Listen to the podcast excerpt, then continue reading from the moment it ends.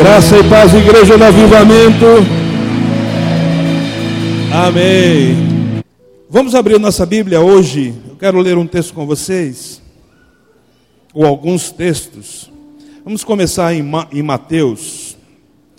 Nós vamos ler um texto lá no capítulo 3. Mateus capítulo 3.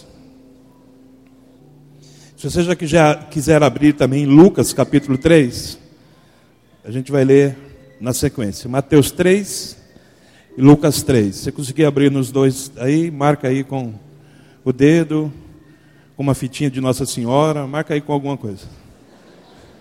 Mateus 3, Lucas 3. Todos encontraram? Mateus é, 3 diz assim: Naqueles dias apareceu João, o Batista, viu? João era Batista, aleluia. João, o Batista, pregando no deserto da Judéia, dizendo: Arrependei-vos, porque é chegado o reino dos céus. Porque este é o anunciado pelo profeta Isaías, que diz: Só até aí. João então sai preparando o caminho e dizendo às pessoas: arrependei-vos, porque é chegado o reino dos céus, o reino dos céus está próximo. E ele fala, a partir de então, uma citação do profeta Isaías, que está lá em Isaías capítulo 43, mas nós não vamos ler em Isaías, nós vamos ler em Lucas, que é o mesmo enunciado. Lucas capítulo 3. Lucas 3. A gente vai ler aqui no versículo 4. Lucas 3, versículo 4.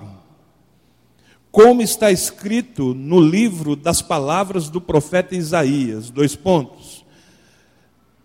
Voz do que clama no deserto, preparai o caminho do Senhor, endireitai as suas veredas. Todo vale se encherá, e se abaixará todo monte ou terreiro. O que é tortuoso, o caminho tortuoso se endireitará, e os caminhos escambrosos se aplanarão.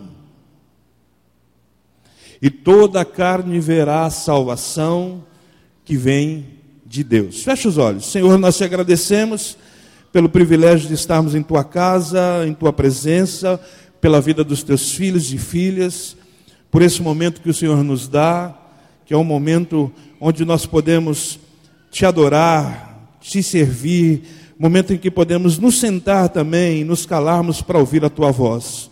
Que seja a tua voz, Senhor, audível aos nossos ouvidos, mas principalmente a sua voz poderosa para transformar a nossa vida, para transformar, Senhor, aquilo que somos, para que sejamos exatamente aquilo que o Senhor espera de cada um de nós. Eu te agradeço pelas famílias que aqui estão representadas nessa noite, por cada pessoa que aqui dentro está, pedindo que o Senhor vá de encontro aos teus filhos e filhas, vá de encontro aos seus anseios, às suas expectativas e também às suas necessidades. Que o Senhor nos traga uma palavra reveladora, uma palavra de transformação, de impacto na nossa vida, e que o Senhor haja, Senhor, com milagres poderosos, alcançando em nome de Jesus a cada um. Nós colocamos e confiamos tudo em tuas mãos, que seja tudo para o louvor da tua glória, em nome de Jesus. Dá um aplauso bem forte ao Senhor.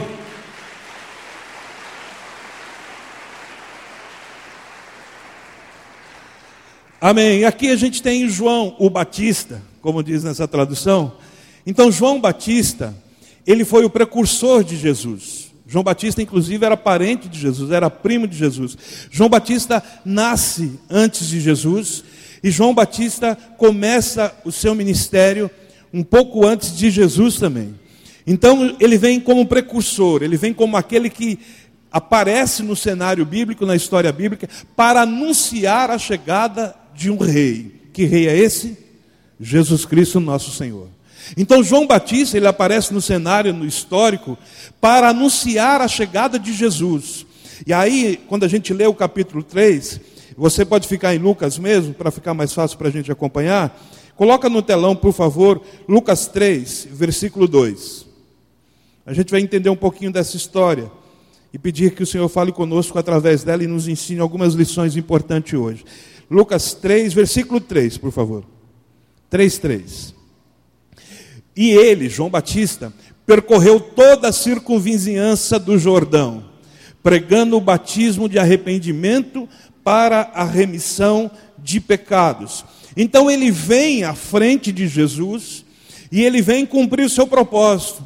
Ele vem anunciar a salvação, ele vem anunciar a chegada do reino, ele vem condenar a prática do pecado e ele vem dar às pessoas uma oportunidade de serem lavadas e remidas, as pessoas uma oportunidade de nascerem de novo. Ele vem dar às pessoas uma oportunidade de uma nova vida, uma oportunidade principalmente quanto ao arrependimento. E aí o texto fala no versículo, aí mesmo fala assim: pregando o batismo de arrependimento para a remissão dos pecados. Então João vem anunciando o reino, vivendo no deserto, anunciando na região do Jordão, um homem simples, a Bíblia fala que ele se vestia de pele de camelo, comia gafanhoto com mel silvestre, e ali ele fazia o seu ministério.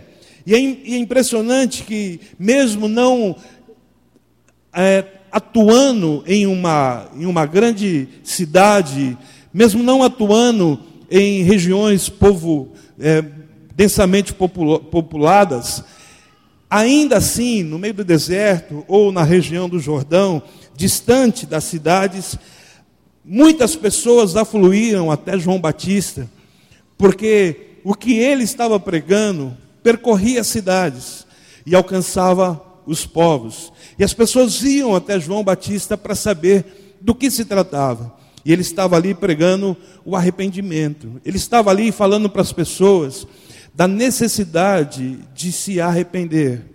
Ele estava ali anunciando às pessoas que o rei não viria e não seria rei as suas vidas se não houvesse arrependimento, se não houvesse um caminho preparado. Quando a gente entra no versículo 4, ele fala que ele faz uma, uma menção a um texto do profeta Isaías.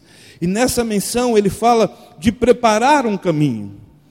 A gente, quando estuda um pouquinho de história, a gente vê que quando um rei ia passar por uma certa região, e até hoje fazem muito isso, com os políticos, com governadores ou presidentes, quando um presidente vai a uma região, eles preparam tudo para que tudo esteja lindo no caminho do presidente. Se o presidente vai a uma cidade fazer a inauguração de algo, eles descem com o presidente, o presidente desce ali em um aeroporto, e esse caminho do aeroporto até a inauguração é um caminho escolhido a dedo, e esse caminho passa por um tratamento, de maneira que o caminho seja o melhor possível, para que a imagem que o, o presidente ou o rei leve consigo desse lugar, seja uma boa imagem. Então é feito um, um preparo, é feito um ajuste. Aqui no país, no nosso país, muitas vezes é feita uma maquiagem. Eles maquiam o caminho, eles maquiam a cidade, fingindo ser o que ela não é, tentando transparecer o que a cidade não é, então fazem uma maquiagem depois que o rei vai embora, depois que o presidente vai embora, ou o governador, tudo é desfeito, tudo volta ao seu normal e tudo volta à mesma bagunça de sempre. Quando um presidente vai visitar uma cidade como essa, nem trânsito ele pega, porque eles fecham as avenidas por onde ele vai passar. Eles pintam o meio fio, eles podam as árvores, podam as gramas, pintam as fachadas, eles colocam tudo para funcionar perfeitamente para que seja essa imagem que o presidente, o governador, leve consigo quando voltar daquela cidade. E quando o rei ia a algum lugar, da mesma forma, eles preparavam tudo.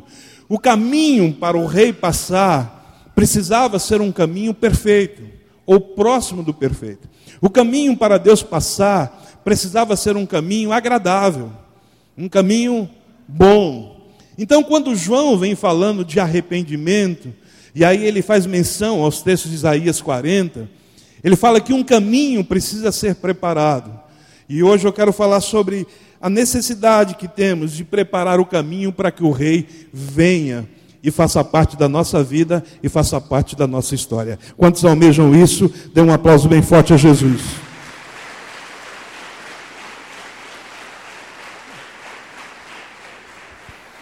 Precisamos preparar o caminho para que o Rei venha, para que o Espírito Santo tome a nossa vida. Esse ano a gente está falando muito Espírito Santo, e a gente vê muitas pessoas querendo ser cheias do Espírito Santo. A gente vê muitas pessoas querendo ser cheias da unção de Deus, muitas pessoas querendo ser batizadas no Espírito Santo, muitas pessoas querendo ter uma experiência com Deus. Mas escute isso: tudo isso só acontece se o caminho estiver preparado. Tudo isso só acontece se você tiver preparado o caminho. Só que aqui a gente tem uma diferença do que muitas vezes a gente vê no Brasil. Esse preparo do caminho não pode ser uma maquiagem esse preparar do caminho precisa ser algo definitivo. O caminho precisa ser preparado definitivamente. A maquiagem, a chuva, tira. Não é assim? As mulheres não têm essa experiência. Não é? As mulheres no casamento, elas ficam preocupadas, não com o casamento, elas ficam preocupadas em chorar e borrar a maquiagem. Aí vai sair feia na foto. Então a maquiagem, a chuva, estraga, porque a maquiagem é só um disfarce. A maquiagem é só um recurso que se usa para deixar melhor aquilo que não estava tão bom, onde tem um defeitinho, uma coisa, faz-se uma maquiagem para não transparecer. Então a gente vê no, no nosso país muitas vezes maquiagens sendo feitas. Eu me lembro quando a ex-presidenta foi em São Carlos, que prepararam tudo para a chegada dela. E aí fica tudo eh, impressionante, impressionantemente organizado. Ela foi embora, tudo volta ao normal. Quando a gente fala de preparar o caminho para que um rei venha, a gente está falando de preparar um caminho para que Jesus venha. Hoje Jesus pode vir a você. Hoje ele pode vir a você na pessoa do Espírito Santo. João Batista estava anunciando que Jesus ia chegar em Israel que Jesus chegaria no Jordão, que Jesus chegaria em Jerusalém.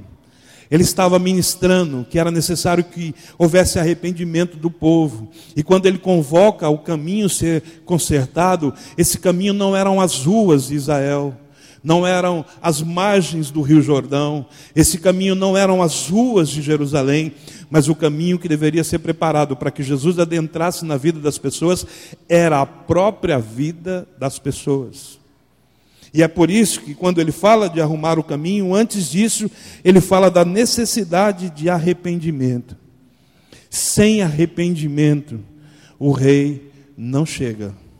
Ah, eu quero ser cheio do Espírito Santo.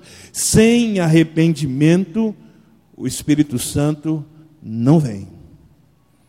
Esse arrependimento, repito, quero ser enfático nisso, esse arrependimento não pode ser maquiado. Porque tem pessoas que choram, e é choro, as lágrimas são de crocodilo, não é arrependimento. E se tem uma coisa que é impossível ao homem, é enganar a Deus. Porque a Bíblia diz, o salmista disse assim: olha, que antes que uma palavra venha à nossa boca, o Senhor já conhece.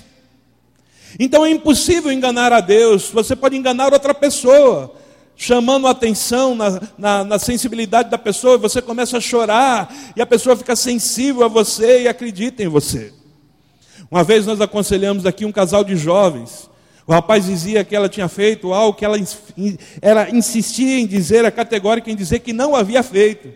E aí, no meio da conversa, ela começa a chorar. E aí você fica olhando e fala: que rapaz cafajeste, como é que ele fala que uma moça tão doce como essa fez um negócio desse? Como pode ser picareta desse jeito? Olha que moça chorando aí, se desmanchando. Olha a sinceridade dessa moça. Uma semana depois a gente descobriu que era, não passava de uma grande atriz. E se houvesse o Oscar no Brasil, certamente ela mereceria um. Porque pensa numa atriz. A menina chorou de um jeito, jurou de pés juntos que ela não havia feito o que o rapaz dizia. Então, pode se enganar um homem, pode se enganar o líder, o amigo, pode se enganar o pastor, pode se enganar o marido, pode se enganar a esposa, Mas a Deus ninguém engana. Então o arrependimento não pode ser maquiagem, porque Deus sabe. Deus sabe quando a gente ora e se diz arrependido, e a gente não é, ou não está de fato arrependido. Deus sabe quando a gente ora dizendo que nunca mais vai fazer, mas lá no fundo do coração já planejando qual vai ser a próxima vez que vamos pecar. O Senhor sabe disso. Então não há como ser cheio do Espírito Santo, não há como receber o Rei para governar a sua vida, para tomar o trono da sua vida e governar, se você de fato não se arrepender de verdade. Nos cultos que a gente teve aqui no começo do ano, num grande mover de Deus, onde a gente orou muito, por imposição de mãos, ungimos muita gente, muita gente foi tocada, muita gente foi alcançada, muita gente foi batizada no Espírito Santo. Teve pessoas que passaram completamente despercebidas de tudo isso e depois vieram perguntar por que todo mundo está recebendo de Deus e eu não. Por que todo mundo está sendo tocado e eu não? E fala como se tudo isso não é verdade, porque não alcançou a minha vida. E algumas pessoas trazem essa pergunta, não pensando em si próprio, mas olhando para o outro, fala como pode, olha lá. O caminho que a gente prepara, segundo esse contexto que você está sendo ministrado hoje, que estamos sendo ministrados, é o meu caminho pessoal, é a minha vida, que eu preciso preparar. E essa preparação faz parte do arrependimento, quando eu de fato me arrependo e reconheço que Jesus é o meu Senhor, e quando eu decido que o pecado não terá mais vez na, na minha vida, esse arrependimento precisa ser sincero. Não é o tanto que você chorou que dá autenticidade ao seu arrependimento. Não é o tanto que você gemeu que dá autenticidade ao seu arrependimento. Não é o tanto que você sofreu que dá autenticidade ao seu arrependimento. O que dá autenticidade ao seu arrependimento se chama sinceridade. É a sua sinceridade que fala ao Senhor o quanto você está arrependido. Então não adianta ficar maquiando, tentando fingir ao Senhor. Você pode enganar algumas pessoas com uma, santidade que você não tem. Você pode enganar algumas pessoas com arrependimento que você não teve. Você pode enganar outras com uma mudança de vida que não aconteceu. Mas você não engana Deus. E as pessoas que você enganou, elas não podem colocar o Espírito Santo na sua vida. As pessoas que você enganou, elas são incapazes de colocar o rei para governar a sua vida. Só quem pode fazer isso é Deus. Portanto, não adianta enganar a homens, se a resposta vem de Deus. Não adianta enganar a homens se o que a gente mais precisa na vida vem de Deus. Então a gente precisa ter um arrependimento verdadeiro.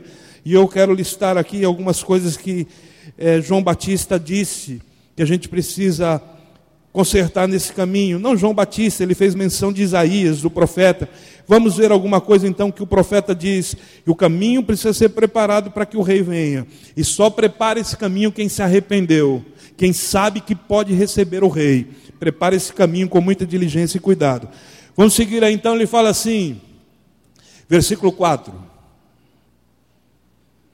Como está escrito nas palavras do livro do profeta Isaías: Voz do que clama no deserto, Isaías profetizou que um dia isso ia acontecer e agora acontecia na vida de João Batista.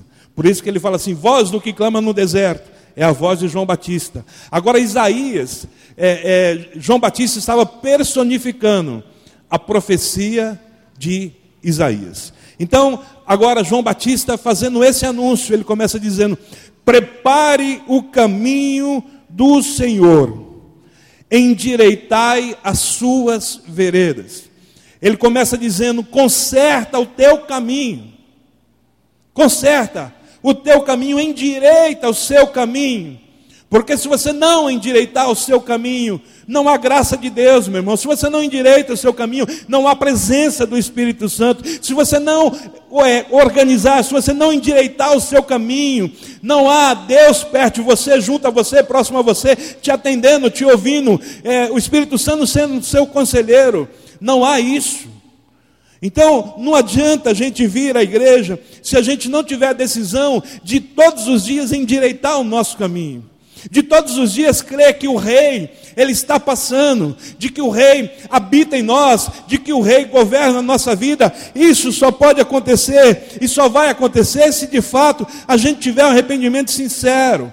Arrepender é deixar aquela prática e não fazer mais, é deixar o erro e não errar mais, é deixar o pecado e não pecar mais, é deixar o passado e não voltar mais a ele. Esse arrependimento ele deve ser sincero. Não adianta você dizer eu tenho fé, se você não se arrependeu. Essa fé é tão nula quanto a fé de todo mundo. Então é necessário que você prepare o seu caminho. Ele fala: prepara o seu caminho, endireita as suas veredas. E aí no versículo 5 ele fala assim: todo vale se encherá, todo vale se encherá. Então imagina um vale um vale é um abismo. Um vale pode ser chamado também de depressão. Então, toda depressão precisa ser aterrada. Todo vale será aterrado, diz uma tradução. E outra diz: todo vale será nivelado. Depressão, buraco. E aí, falando da nossa vida, tem um, um bom exemplo, um bom gancho. Furo, furo. Todo furo precisa ser eliminado. Meu irmão, um servo de Deus não pode dar furo. Um servo de Deus não pode dar furo. Isso demonstra que houve arrependimento. Você dava furo lá no mundo, quando as pessoas se chamavam de nó cego. Não é assim? Tem uns de vocês aí que eram chamados de nó cego, picareta, que nome tem mais? Gambiarra. Não era? Uma pessoa que ninguém confiava porque vivia dando furo. Agora a gente vem a Jesus, a gente diz que se converteu, a gente diz que agora está preparado para que o rei venha para a nossa vida. E aí uma irmã está vendendo aí um esmalte, você compra o esmalte, e depois daquele dia de, do pagamento que você havia prometido chegar, você foge de, da irmã como Satanás foge da cruz. É assim, a irmã entra por uma porta da igreja, você entra e você sai pela outra. Você chega atrasado no culto para saber onde ela está sentada, para você sentar o mais longe possível, de preferência perto da porta, para acabar o culto, vazei. Você faz negócios dentro da igreja que não deveriam ser feitos, mas enfim, não é esse o tema hoje. Mas você faz isso e você não tem de fato o arrependimento sincero para arcar com as suas responsabilidades. Dentro da igreja tem aquela irmã que, que vende isso, aquele irmão que faz aquilo, e às vezes as pessoas negociam mesmo, compra tal, mas meu irmão, seja o seu falar sim, sim, e não, não, o que passar disso procede do mal. Você não pode ter esse furo na sua vida. Você não pode estar dentro da igreja, as pessoas olham para você e falam: aquele ali, ó, não venda para ele porque ele não paga. Meu irmão, o que é isso? A gente está falando de reino de Deus, a gente está falando de representante do rei. A gente está falando de quem tem o rei habitando em sua vida, de quem tem o Espírito Santo habitando na sua vida. Como eu posso dizer que eu me arrependi se as práticas do novo homem são semelhantes à prática do velho homem? Significa que eu não sou novo homem, coisa nenhuma, porque novo homem fala de mudança, conversão fala de um outro caminho, de mudança de caminho, de mudança de rota. Quando, quando eu me arrependo, eu mudo a rota da minha vida. Quando eu me arrependo, eu mudo a direção que eu vou seguir dali por diante, porque eu me arrependi e as coisas que eu fazia eu não faço mais. E as coisas que eu amava eu não amo mais. E as coisas que me escravizavam não me escravizam mais, porque Jesus me fez livre. Se essa é uma verdade para a sua vida, se expresse e dê um aplauso bem forte ao Senhor.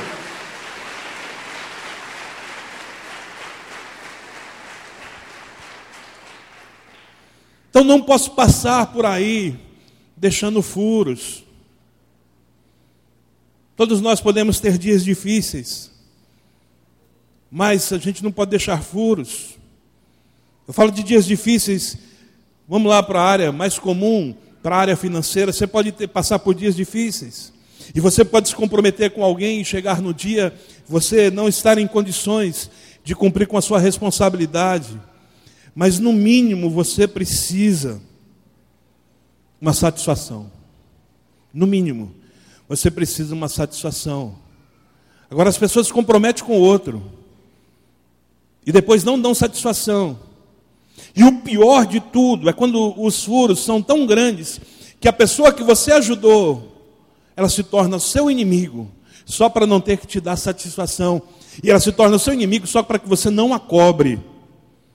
Tem pessoas que você ajuda, que você vende para ela, empresta, faz alguma coisa, e depois desse dia ela arruma encrenca com você para que você não tenha mais coragem de chegar a ela e cobrar. Ó, oh, meu irmão, quando é que você vai pagar aquilo? Não, ela já cria uma situação para que haja uma separação entre vocês, para que ela não tenha mais coragem de chegar e te cobrar.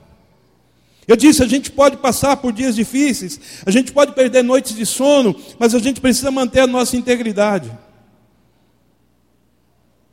Teve um rapaz que não conseguia dormir naquela noite, porque ele tinha que pagar uma dívida no outro dia. Não conseguia dormir. Deu 10 da noite, deu 11 da noite, meia-noite, ele rolava de um lado para o outro na cama, não conseguia dormir. Preocupado porque ele não tinha condições de pagar o amigo no dia seguinte. Daí deu uma hora da manhã, ele liga para o amigo, fala, tudo bem aí, rapaz? Oh, tudo bem. Ele fala, rapaz, eu não estou conseguindo dormir aqui. Por quê? Porque aquela dívida que eu tenho para pagar para você amanhã, olha, eu vou falar para você uma coisa, eu não vou conseguir pagar amanhã. Então, a partir de agora, eu vou dormir. E fica você sem dormir. Não sou eu, né?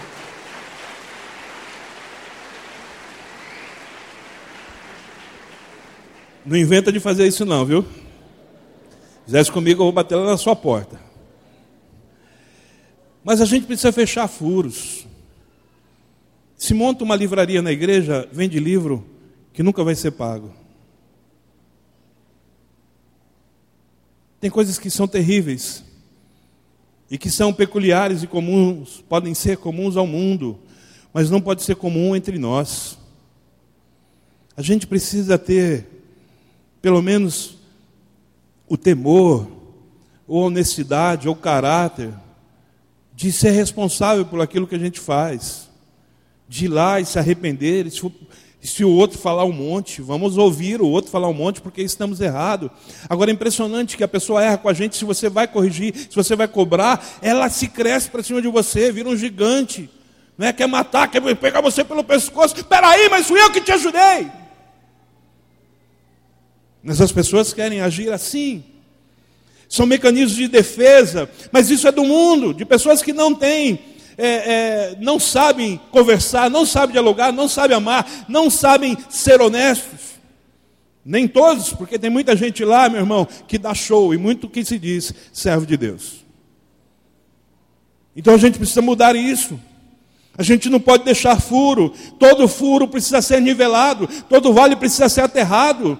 Você não pode ser o irmão do furo, a irmã do furo, que chega o dia, todo mundo sabe, nem adianta esperar. Ah, está confiando que esse dinheiro vai voltar, esquece, porque já emprestei para ele e não volta. Já vendi para ele e não paga. Meu irmão, não pode isso. Não pode isso. Então vigie. Se você quer que a presença do rei seja na sua vida, vigie. Falando de furo, de questão financeira. Não queira viver em um nível que não é seu. A sua vida financeira tem que ser condizente com a sua realidade e não com a realidade do seu cunhado. Mulher, a sua vida financeira, da sua família, o padrão de vida que vocês levam deve ser na sua realidade, não na realidade da sua cunhada. Tem muita gente que fica querendo nivelar a sua vida, sua condição, pela condição do outro. E as coisas não funcionam assim. Tem gente que vive endividado, que vive enrolado, que tem uma vida cheia de furos, parece um queijo suíço. Por quê? Porque quer viver em um padrão que não é seu. Ajuste a sua vida ao seu padrão. Meu irmão, você já, os homens, vocês já, já usaram aquela gilete bique, aquela de uma lâmina só? Já usaram? Aquela é a mais barata que tem. Aquela você, a primeira faz tchan,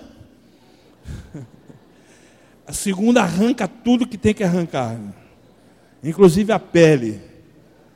Pensa num trem do inferno aquilo lá. Mas às vezes a gente vai precisar usar gilete bique.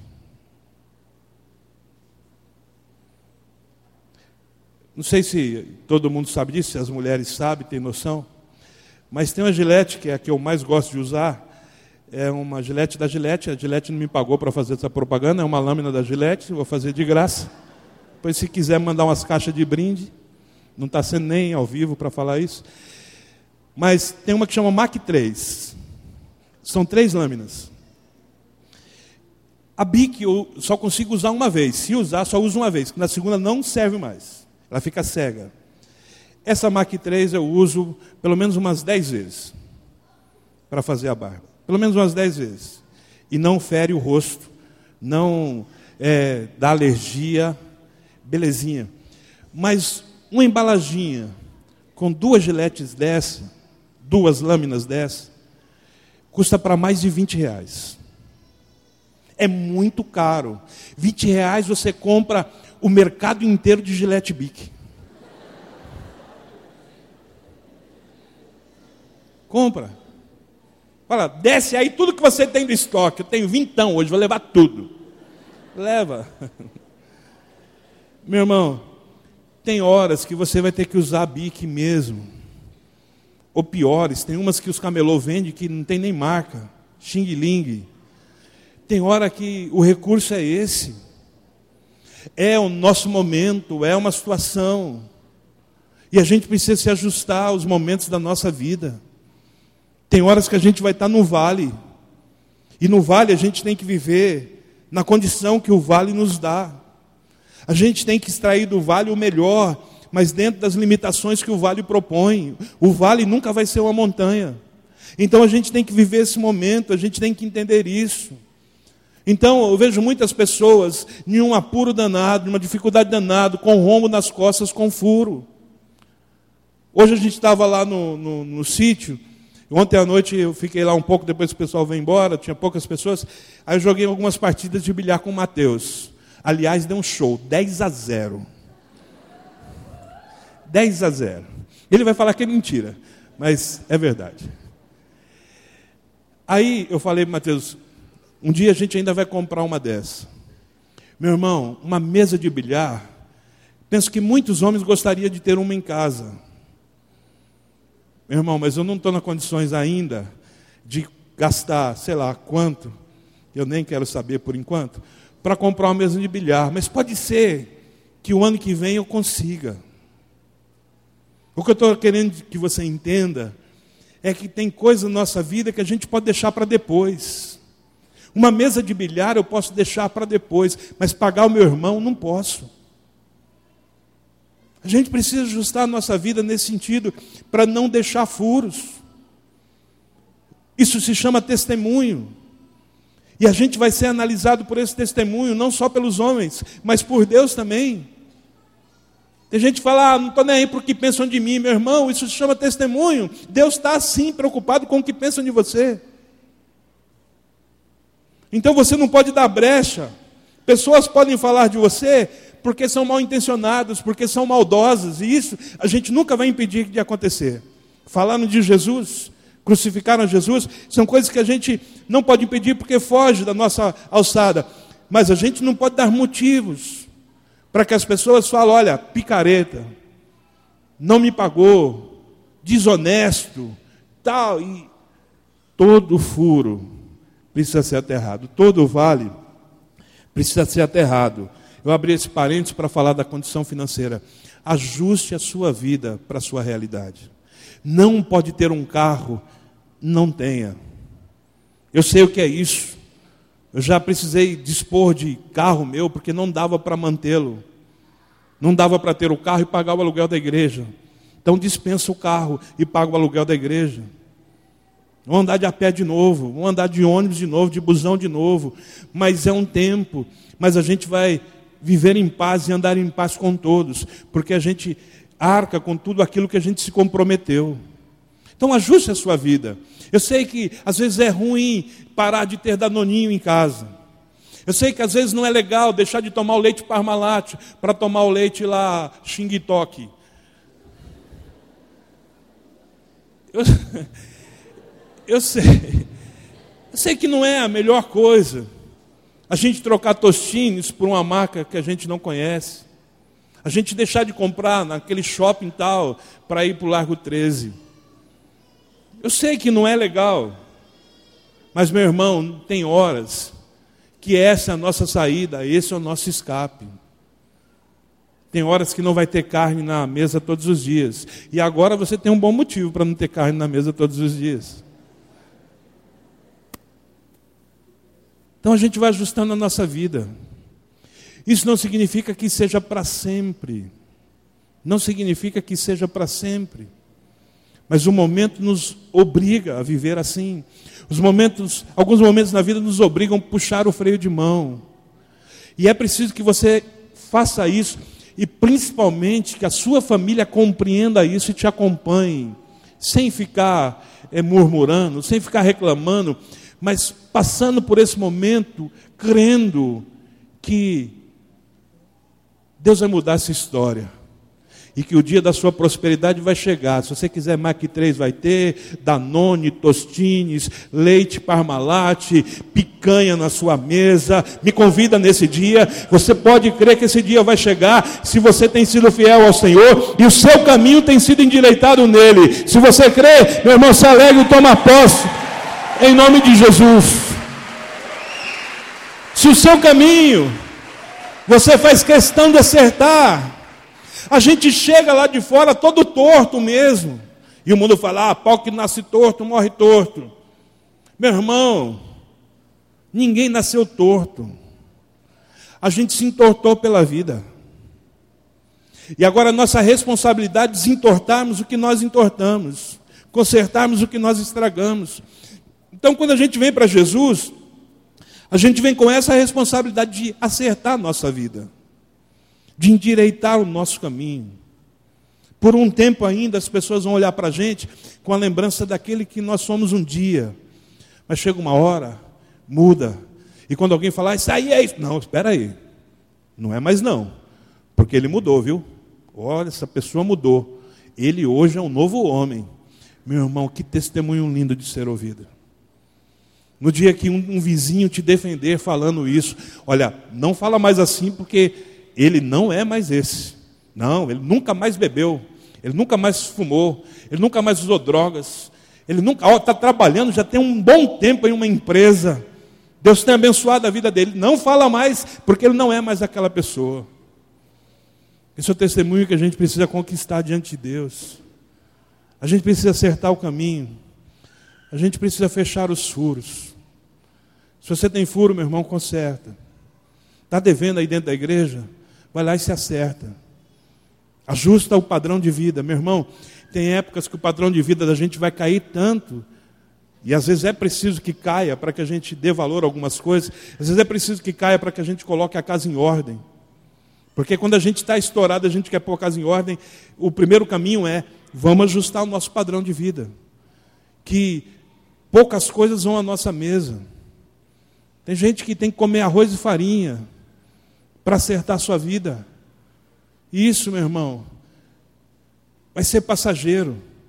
Porque se Deus identificar no seu coração arrependimento verdadeiro, sinceridade genuína e a disposição de mudança de vida, Deus vai te honrar e Deus vai mudar a história da sua vida.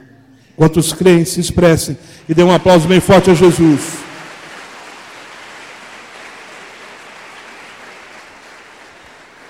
Mas primeiro você prepara o caminho. Senhor, venha para a minha vida, meu irmão. A sua vida dá tantas voltas que para chegar em você está difícil. Nem com Waze. Porque a sua vida é desajustada demais. E cada dia piora. E cada dia são mais furos. E são histórias que se repetem, são comportamentos e reincidências que não terminam mais, precisa ajustar a sua vida. Todo vale precisa ser aterrado se você quer que o rei chegue. Vamos continuar aí porque a gente tem pouco tempo. Versículo, ah, ainda aqui. Todo vale será aterrado nivelado. Todo monte ou outeiro se abaixará tem uma tradução que fala: todo monte será derribado. Todo monte, ou seja, se o caminho tem vale, precisa aterrar. Se tem montes, precisa derrubar. Os montes muitas vezes são a soberba da nossa vida. Os montes são o peitinho estufado, eu sou melhor do que todo mundo. Eu sou cara, sou mais esperto, mais inteligente, o mais santo, aleluia. Mas, homem de Deus, era eu que devia estar pregando essa palavra. É orgulho, irmãos. Esse monte é soberba. A palavra do Senhor diz que a soberba precede a ruína. Todas as vezes que a gente se ensoberbece por aquilo que a gente tem, por aquilo que a gente pensa que é, todas as vezes que a soberba está na nossa vida, possivelmente a gente vai ser abatido, porque a soberba precede a ruína. Se a gente quiser preparar o caminho para que o Senhor venha, a gente tem que abaixar a crista. A gente precisa tirar o orgulho da nossa vida. A gente precisa deixar de ser, achar que é o que não é, de querer ser o que não fomos chamados a ser. A gente precisa de humildade. Derrubar os montes significa tirar todo orgulho e estabelecer a humildade caminho plano, nivelado. Quando isso acontecer, o vale se aterrou e o monte foi derribado, o caminho começa a ser aplanado. O rei não vai passar por um caminho de sobe e desce, ele manda nivelar. Para o rei chegar na sua vida, meu irmão, você precisa nivelar. Tira os furos e derriba os montes, para que o Senhor tenha passagem livre para chegar à sua vida e de fato mudar a sua história. Mas sempre Deus espera que a gente dê o primeiro passo. Foi o cego que gritou: Jesus, filho de Davi, tenha misericórdia de mim. Não foi que Jesus que gritou ao cego: Batimeu, eis que te curo hoje, espera aí que eu já vou. Não. Deus sempre espera uma atitude nossa. Aquela mulher com fluxo de sangue, ela passou por toda a multidão para tocar a, a orla das vestes de Jesus. Foi Zaqueu que subiu a árvore para olhar Jesus passar. Deus sempre espera uma disposição primeira nossa. Não adianta você ficar esperando, ah, Senhor, por que o Senhor não vem? Por que eu não sinto nada? Por que eu não choro? Por que eu não sinto o seu Espírito Santo? Por que, eu não oro em línguas? Por que, eu não recebo poder? Por que, não há unção sobre a minha vida? Por que as coisas não dão certas para mim? Porque você só está esperando que aconteça. E muitas vezes querendo colocar Deus na parede, porque você se acha tão bom que você pensa que você pode fazer isso. A gente precisa derrubar o orgulho da nossa vida. Derrubar o orgulho e saber que quem nos exalta é Deus e não nós mesmos. E saber que se Deus tem um plano na nossa vida, meu irmão, ninguém pode impedir isso. Se Deus tem um projeto para a nossa vida, se Deus tem um ministério para a nossa vida, se Deus tem um chamado para a nossa vida, ninguém pode impedir que esse ministério aconteça, que o chamado aconteça. Só que é a gente mesmo que faz isso quando a gente fica orgulhoso demais e pensa, eu sei mais, eu sou melhor, era eu que deveria estar ali, eu sei fazer melhor. Um orgulho, uma soberba absurda. O soberbo não consegue atender comandos, o soberbo não consegue respeitar ordens regras. O soberbo não tem paciência para esperar. Espera aí que ainda não é seu tempo. Não consegue fazer isso. O soberbo tem dificuldade em lidar com autoridade. A gente fala, ó, vai na célula e a sua célula vai ter duração de uma hora. Começa às oito e termina às nove. Uma hora, 60 minutos. E aí o soberbo vai lá e ele ministra, só ele ministra uma hora. A célula que deveria ter uma hora tem uma hora e meia, tem uma hora e quarenta, tem duas horas de duração.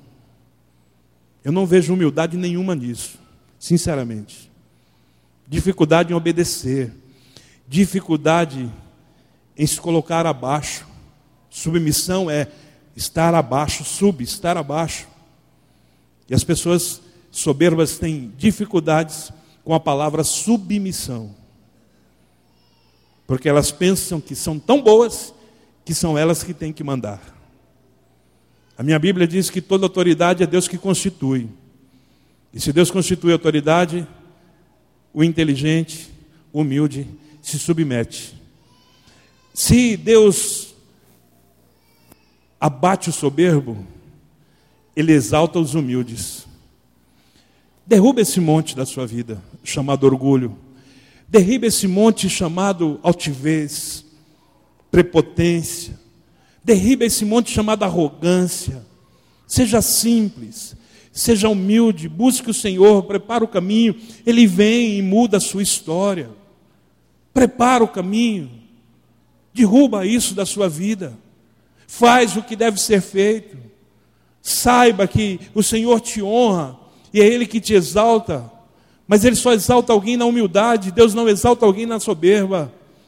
Deus não exalta alguém na intolerância, Deus não exalta alguém na arrogância, Deus exalta na humildade. Então, meu irmão, assim como todo furo, o vale deve ser aterrado, todos os montes precisam ser derribados. Você começa a preparar o caminho para o Senhor. Quando você ajusta a sua vida com humildade, quando você fecha os furos, fecha as brechas e tem integridade. Quando você entra por essas portas e você sabe que não vai ter ninguém correndo atrás de você para te cobrar uma dívida, que não vai ter ninguém atrás de você para que você precise se esconder pelos cantos da igreja, querendo não ser encontrado aquele dia. Porque você nem deu uma satisfação, nem deu um alô.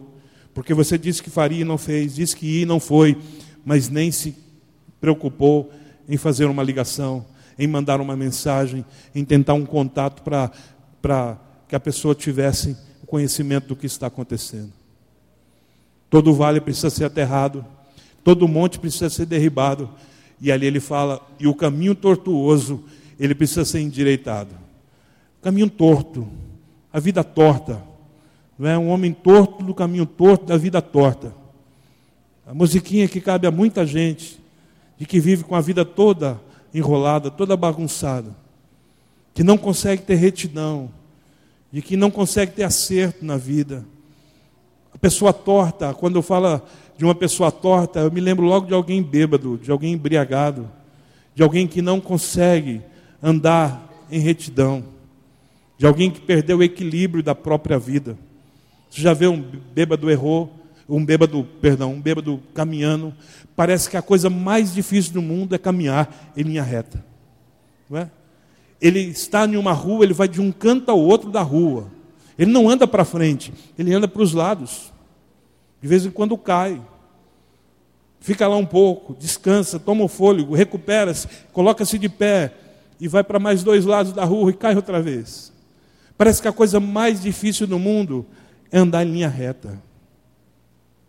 Alguns policiais dos Estados Unidos, quando param alguém e percebe que a pessoa está embriagada, ele pega o cidadão e fala: anda nessa faixa aqui. E a pessoa embriagada não consegue andar na faixa.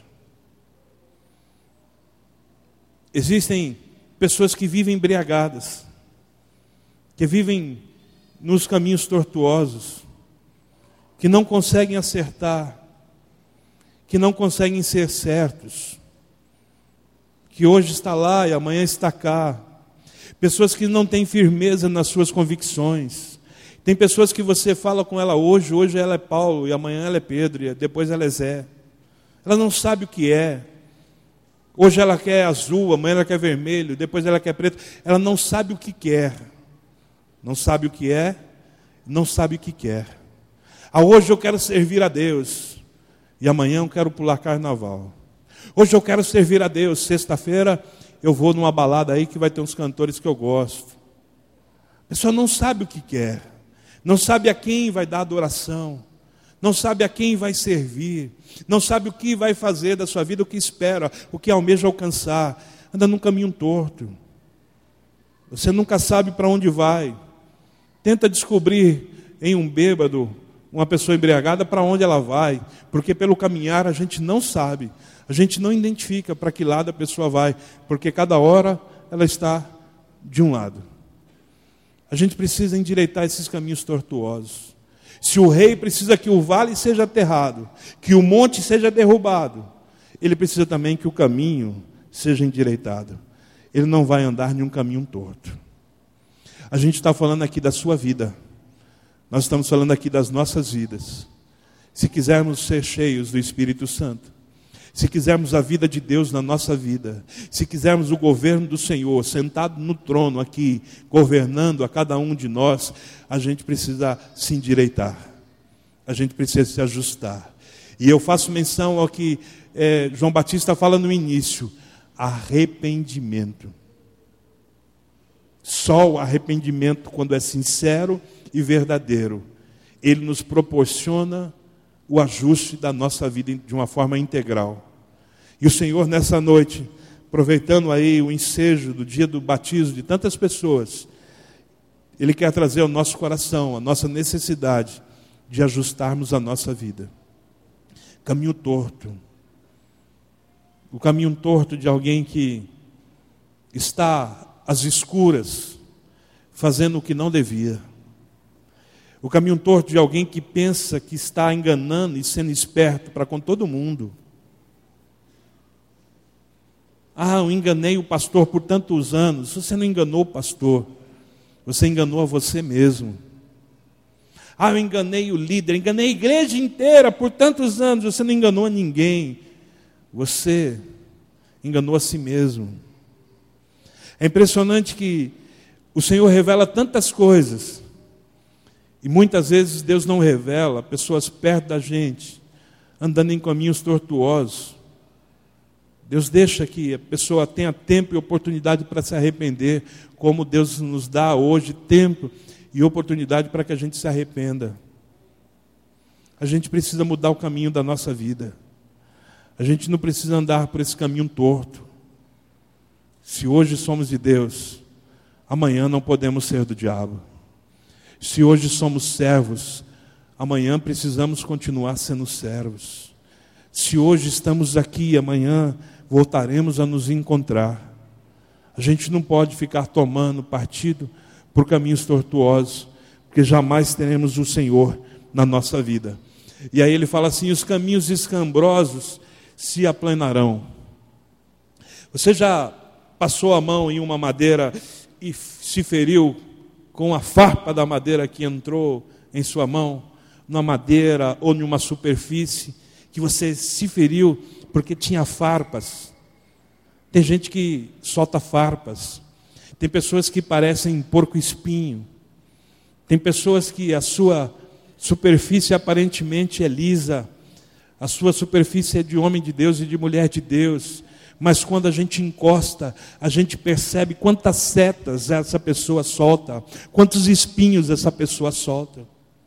Tem pessoas que estão na igreja e na sua aparência tem a aparência de uma pessoa comprometida com as coisas de Deus, mas quando você começa a andar junto, quando você se aproxima mais, você vê que ela destila um veneno nos seus lábios continuamente. É só você se aproximar um pouco mais, que essa pessoa vai destilar farpas e vai ferir a muita gente, colocando é, é, questionamentos na cabeça das pessoas, colocando em xeque, colocando em dúvida as pessoas. Tem gente que é, é assim, PhD em fazer isso. Tem gente que é mestre, que é doutor em fazer isso, em ficar colocando minhoca na cabeça dos outros, em ficar questionando a tudo em ficar colocando ponto de interrogação em tudo. Tem pessoas que ferem os outros, pessoas que estão na fé felizes, contando seu testemunho, e o outro vem e joga balde de água fria. Existem pessoas assim, que elas não conseguem romper, e elas fazem de tudo para que o outro não rompa também. Meu irmão, arrependimento. palavra de hoje, necessidade de arrependimento, de preparar o caminho para que Jesus venha. Pare de ser assim. Não permita que a sua casa seja um lugar onde o veneno seja destilado. Não permita que a sua mesa, a mesa da sua refeição, você fique se alimentando com a vida do pastor, com a vida do líder, da irmão, do irmão. Não fica servindo essas pessoas como alimento à sua mesa. E tem tantas mesas que são servidos os pratos mais variados todos os dias. Não permita que a sua cama seja um lugar de falar mal da vida das pessoas. Tem casais que não sabem porque o casamento não vai bem. Tem casal que não sabe porque nunca mais teve avivamento, nunca mais desceu fogo naquele quarto. Tem casal que não experimenta mais isso, porque quando eles se deitam na cama, eles se deitam para falar mal da vida do outro. Eles se deitam para fazer críticas à igreja, críticas ao pastor, críticas ao culto, críticas ao louvor, críticas ao som, críticas a tudo. O seu prazer é fazer críticas. E aí, meu irmão, vai ser difícil que o Senhor visite o seu quarto, o seu leito. Vai ser difícil que o Senhor visite a sua mesa. E aí você está sentando numa mesa que não tem o que servir, porque vocês servem tanto a vida dos outros que já não há mais graça de Deus para que um alimento seja servido ali. Há mais graça de Deus no quarto de vocês, para que vocês possam realmente ter uma vida de homem e mulher, marido e mulher, marido e esposa. E tantos os quartos estão debilitados, tantas as camas, tantos os leitos estão debilitados, porque ali não é um lugar para que vocês se amem, não é um lugar para que vocês estejam juntos, não é um lugar para que vocês vivam melhor, mas se tornou o lugar da reunião para falar da vida alheia. E tem pessoas que se formam nisso e que estão ferindo a muitos. Quantos já se perderam por ouvir o que outros estão dizendo? Quantos se perderam por permitir que no seu coração fosse gerada uma dúvida em relação ao outro. Eu tenho uma dica para fazer a vocês em relação ao que você pode ouvir por aí de gente maldosa. Todas as vezes que uma pessoa maldosa falar do outro, examine a vida das pessoas. Examine a vida. Chega alguém lá, um Zé Mané, todo destruído, todo demoniado, e fala mal do seu pastor. Olha para a vida dele, e olha para a vida do seu pastor e decida em quem você vai acreditar. Porque tem gente que está olhando e acreditando naquele destruído, naquele endemoniado, em detrimento à voz do seu pastor, à voz do seu líder. Isso serve para todo tipo de relacionamento. Olhe para quem está falando, olhe para a vida da pessoa, olhe para o que ela é, olhe para o seu testemunho, olhe para a sua história.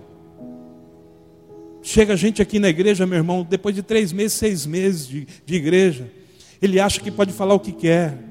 Ele pensa que tem mais experiência que todo mundo. Ele quer que seja feito do jeito dele. Aí ele pega um grupinho e contamina. E fala: Ah, o pastor podia fazer assim, não faz. Eu já falei. E, tal. e as pessoas vão, entram na onda. Meu irmão chama ele e fala: Quem é você? Qual é a sua história? Qual é o seu testemunho? Pelo que você já passou? Qual a experiência que você tem para falar isso? Não. Elas vão ouvindo, é, tem razão, é, tem razão, tem razão, é, tá destruindo a sua vida junto com a dele. Isso, meu irmão, sempre tem. Isso é o joio que sempre haverá. Mas esse joio só vai matar o trigo que decidiu ser joio. E tem trigo que decide ser joio. Tem trigo que olha para o joio e fala: Poxa, eu queria ser joio, e se torna joio. A gente não pode arrancar o joio, Jesus disse. O trigo vai ter que crescer junto com o joio. E eles só serão separados na colheita. Sempre haverá joio na igreja, ele só vai ser separado ó, quando Jesus voltar. Ele vai colher o trigo, o joio vai ficar para ser queimado no inferno. Você que decide se é trigo ou se é joio. E tudo passa por uma questão de arrependimento. Arrependimento sincero, sem maquiagem sendo o que Deus te chamou a ser. Aterra o vale, derruba o monte, aplana os caminhos escambrosos. Passar plana, você já viu usar uma plana? Os marceneiros sabem que é uma plana, é um, uma ferramenta que você passa sobre a madeira e ela vai tirando as cascas da madeira a ponto de deixar a superfície nivelada é, e lisa. E quando a plana passa na gente, meu irmão, imagino que deva doer muito para acertar a nossa vida. Porque para acertar nossas vidas, o nosso caminho muitas vezes vai doer, mas vai valer a pena. É necessário que muitas vezes nos doa, nos doa uma palavra como essa, nos doa um tratamento de Deus, nos doa ter que ajustar o nosso padrão de vida, a nossa qualidade de vida para a realidade daquele momento. Tem muita coisa que a gente vai fazer com direção de Deus que vai nos doer, mas essa dor ela é passageira. Ela é momentânea, porque momentânea é a nossa tribulação. Vai ser momentânea, isso vai passar. E o Senhor vai nos sustentar para vivermos o maior milagre da nossa vida, para que a gente realmente testifique que Jesus é Senhor na nossa vida, na nossa casa, nas nossas finanças, porque tudo o que temos e somos é dele, é graças a ele, é para o louvor dele. Se você entende isso, meu irmão, se alegra e se expressa em nome de Jesus.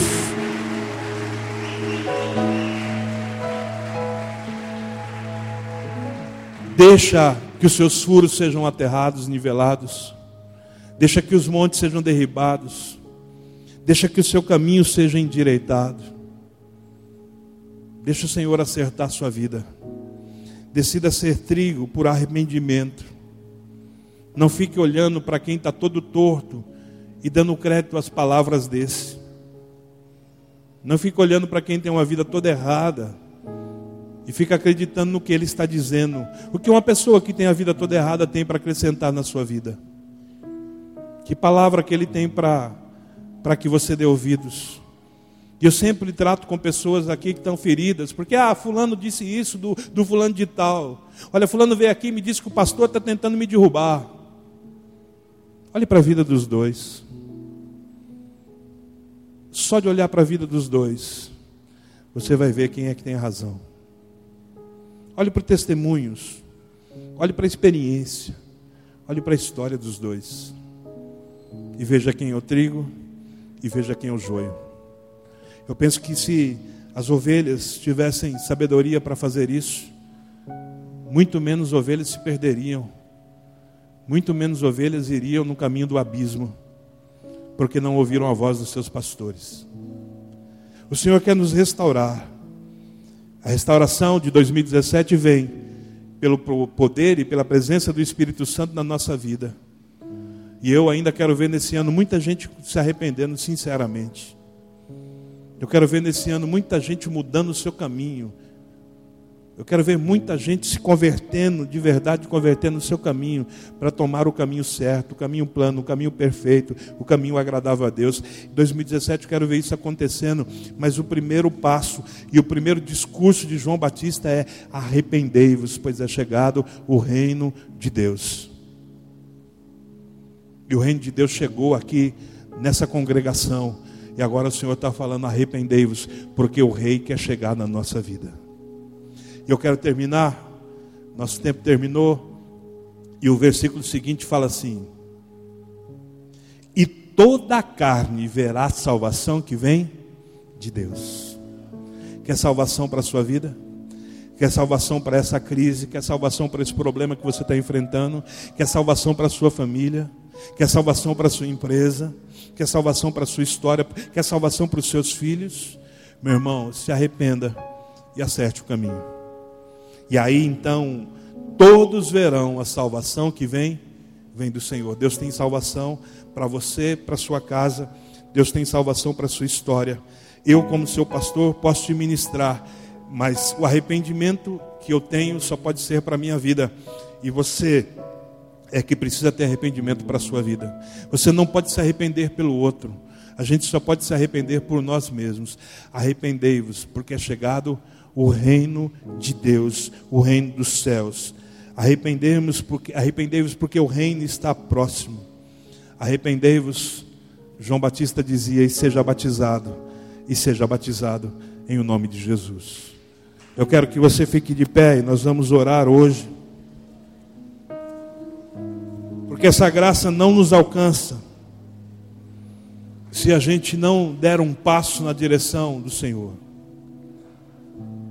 A gente não pode ter o discurso de olhar para a vida do vizinho, esperar que o vizinho mude, se a gente não muda primeiro. O rei quer chegar à sua vida, o Espírito Santo quer te encher. Deus tem uma palavra e uma promessa para a sua vida para 2017, de que você seja uma pessoa cheia do Espírito Santo.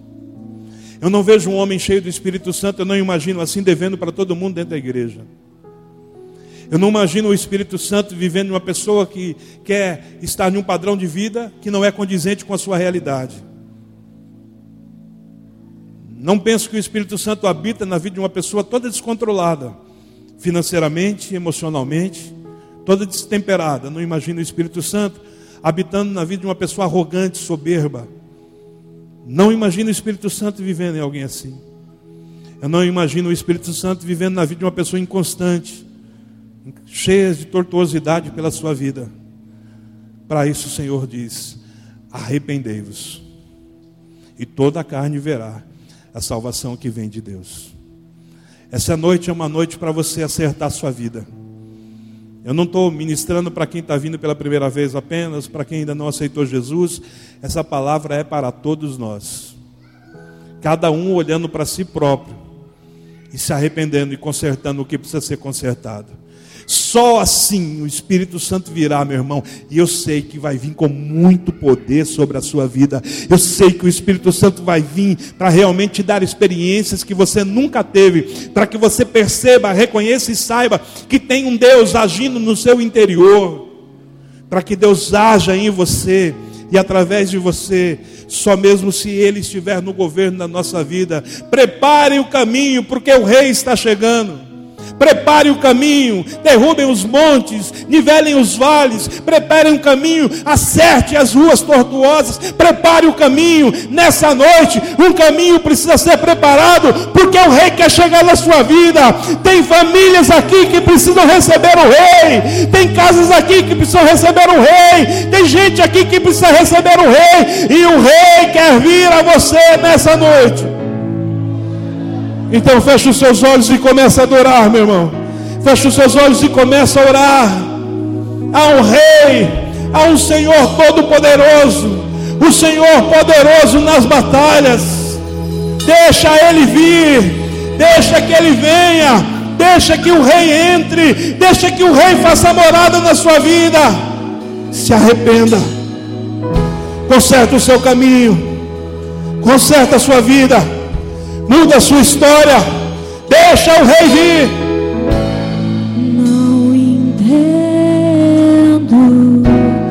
o meu próprio agir.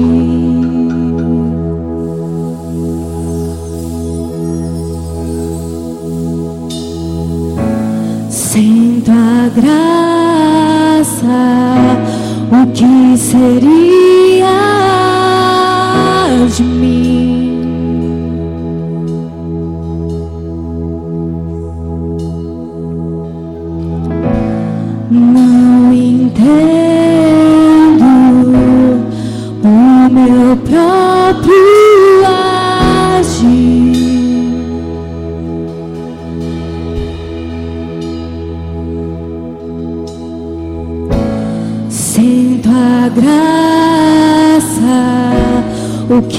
Que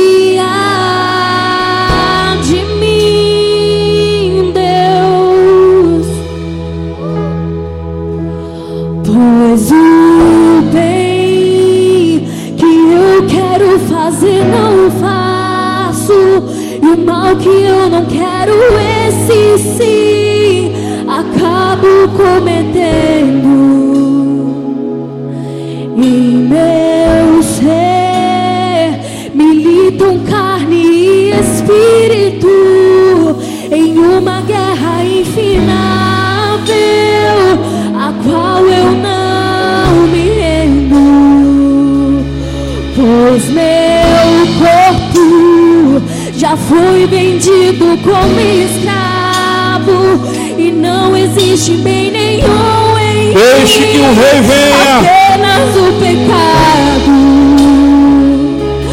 Mas eu sei que no tocante ao meu interior tenho prazer na tua lei. Tu és o meu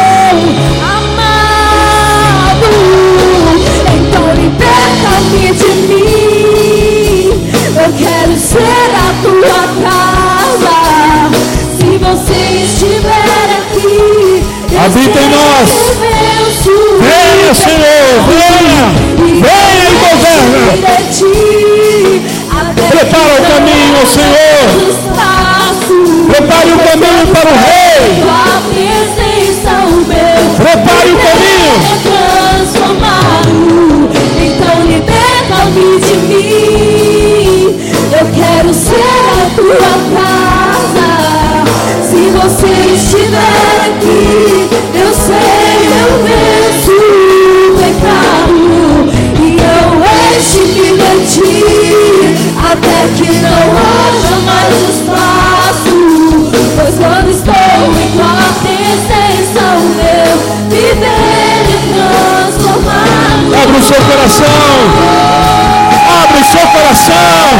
Que venha o Rei, o Rei dos Reis, o Senhor dos Senhores, aquele que reina e para sempre reinará. Deixa o governo, deixa o governo, entrega o governo às suas mãos. O rei, o rei está chegando, o rei está voltando. Abra o seu coração, arrependa-se, conserta a sua vida,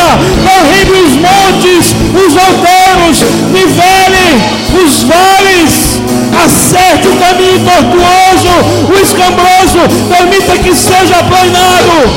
Senhor, em nome de Jesus.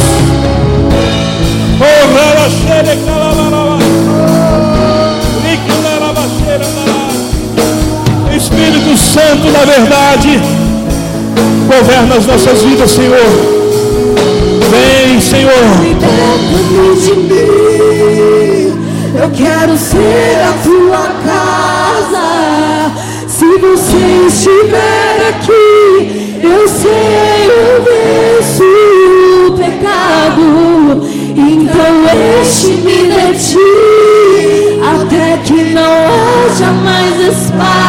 see.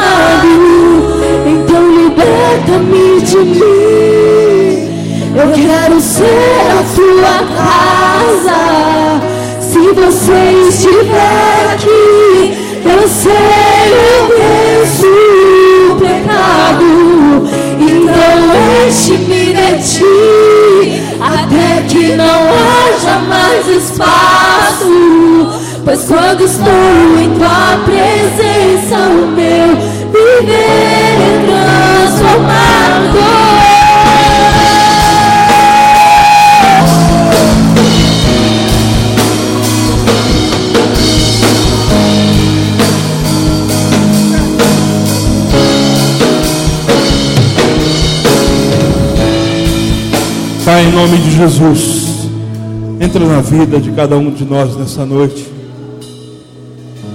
Que haja uma disposição, uma disposição contínua na nossa vida, em todos os dias, em toda a manhã, quanto ao nosso arrependimento, quanto à sinceridade da nossa vida.